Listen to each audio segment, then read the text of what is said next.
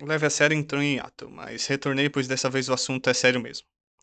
Nada do que eu vou falar aqui tem qualquer intuito cômico. Os pensamentos a seguir são de opinião própria e não refletem as opiniões dos outros membros. Deixe-me começar então com nós enlouquecemos. A violência é cotidiana e banalizada. Não conseguimos dar a devida atenção ao que nos cerca, tamanho bombardeio de informações e estímulos ao nosso redor diariamente. Somos alimentados com ideias urgentes de verdades e mentiras absolutas. Nossos próprios pensamentos não têm espaço em nossa cabeça ante a cacofonia de opiniões digitais. Temos tanta necessidade de preencher o vazio com um sentido, tanta necessidade de fazer parte de algo, que nos unimos até pelas mais hediondas e odiosas ideologias.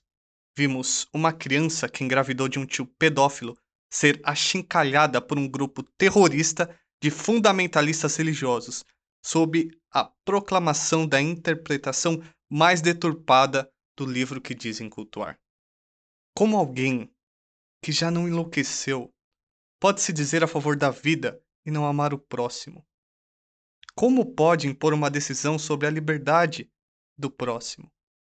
Como alguém que não está absolutamente perdido em sua própria mente pode defender a família e não acolher uma irmã inocente, ferida e carecendo de apoio?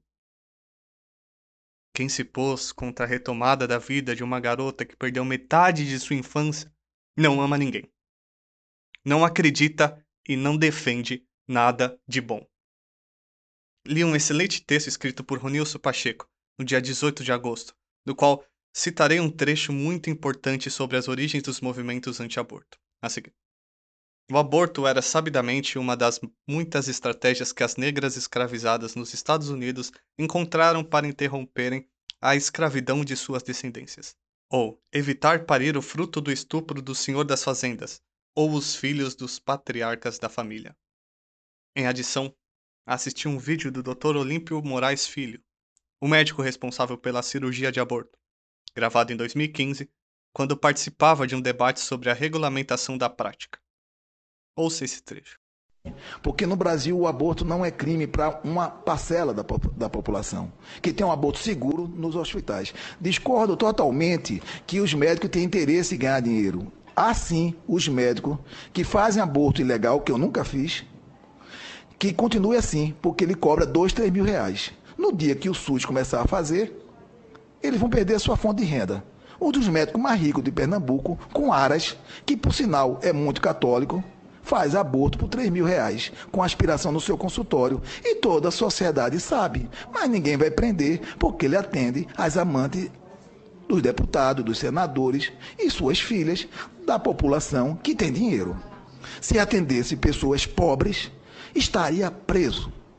Homens ricos tomam as decisões sobre os corpos das mulheres e usam livros escritos por outros homens como escudo. Quando um pai que estuprou sua filha diversas vezes quando essa tinha 19 anos, foi inocentado no Japão em 2019 porque o juiz declarou que a jovem tinha condições de resistir, foi o patriarcado defendendo seus mais diabólicos interesses. Quando o parlamento turco, no início desse ano, apresentou um projeto de lei que permitiria a homens acusados de estupros de menores serem perdoados caso casassem com as vítimas foi o conservadorismo da moda que propôs esse violentíssimo absurdo. A ignorância e o ódio fazem um esforço gigantesco para cobrir nossos dias de escuridão e desesperança. Devemos lutar com todas as nossas forças, com amor, respeito e cuidado uns com os outros. Só a empatia e o conhecimento podem trazer luz novamente para um horizonte tão sombrio. Se você chegou até aqui, saiba que eu te vejo e te amo. Eu sou o Thales Braga, homem, latino-americano, 28 anos, e nunca produzirei uma vida em um ventre próprio. Mas eu tenho uma filha, que é a maior alegria da minha vida, e quero deixar a ela um mundo onde possa viver sem medo por ter nascido mulher. Pela legalização total e pública do aborto assistido.